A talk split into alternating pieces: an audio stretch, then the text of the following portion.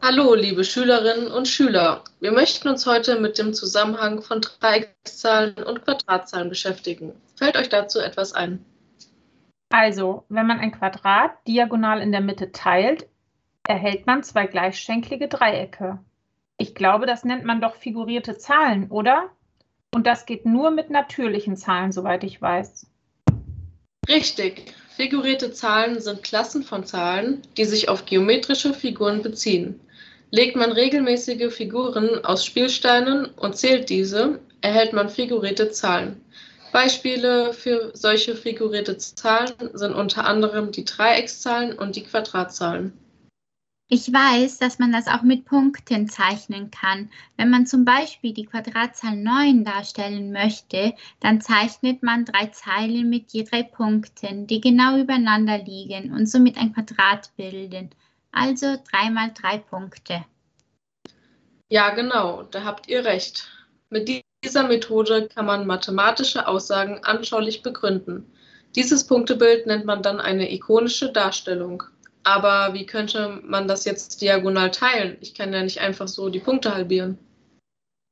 Frau Gauss, könnte man das Quadrat nicht so aufteilen, dass auf einer Seite ein größeres und auf der anderen Seite ein kleineres Dreieck entsteht? Also so, dass man auf der einen Seite sechs Punkte erhält und auf der anderen Seite drei. Das verstehe ich nicht ganz. Wie drei und sechs Punkte?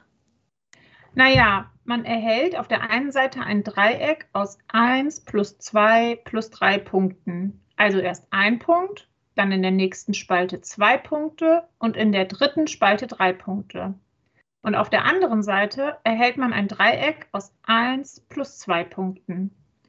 Beide Dreiecke sind dann quasi treppenförmig angeordnet. Richtig. Die Summe zwei aufeinanderfolgender Dreieckszahlen ist eine Quadratzahl. Also bedeutet das in unserem Beispiel folgendes. Die zweite Dreieckszahl besteht aus drei Punkten und die dritte Dreieckszahl aus sechs Punkten. Zusammengerechnet sind das dann neun Punkte, genau wie unsere Quadratzahl 9. Habt ihr das jetzt verstanden? Ja, danke, Frau Gauss. Jetzt kann ich es mir besser vorstellen. Diesen Zusammenhang kann man aber auch allgemein erklären. Für das kleinere Dreieck lautet die Formel n mal in Klammern n minus 1 geteilt durch 2 und für das größere Dreieck n mal in Klammern n plus 1 geteilt durch 2.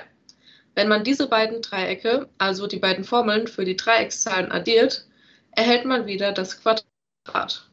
Die Variable n steht für den jeweiligen zu berechnenden Schritt und kann eine beliebige natürliche Zahl sein. Wenn ich diese beiden Formeln addiere und ausrechne, erhalte ich am Ende n Quadrat, also eine Quadratzahl. Korrekt.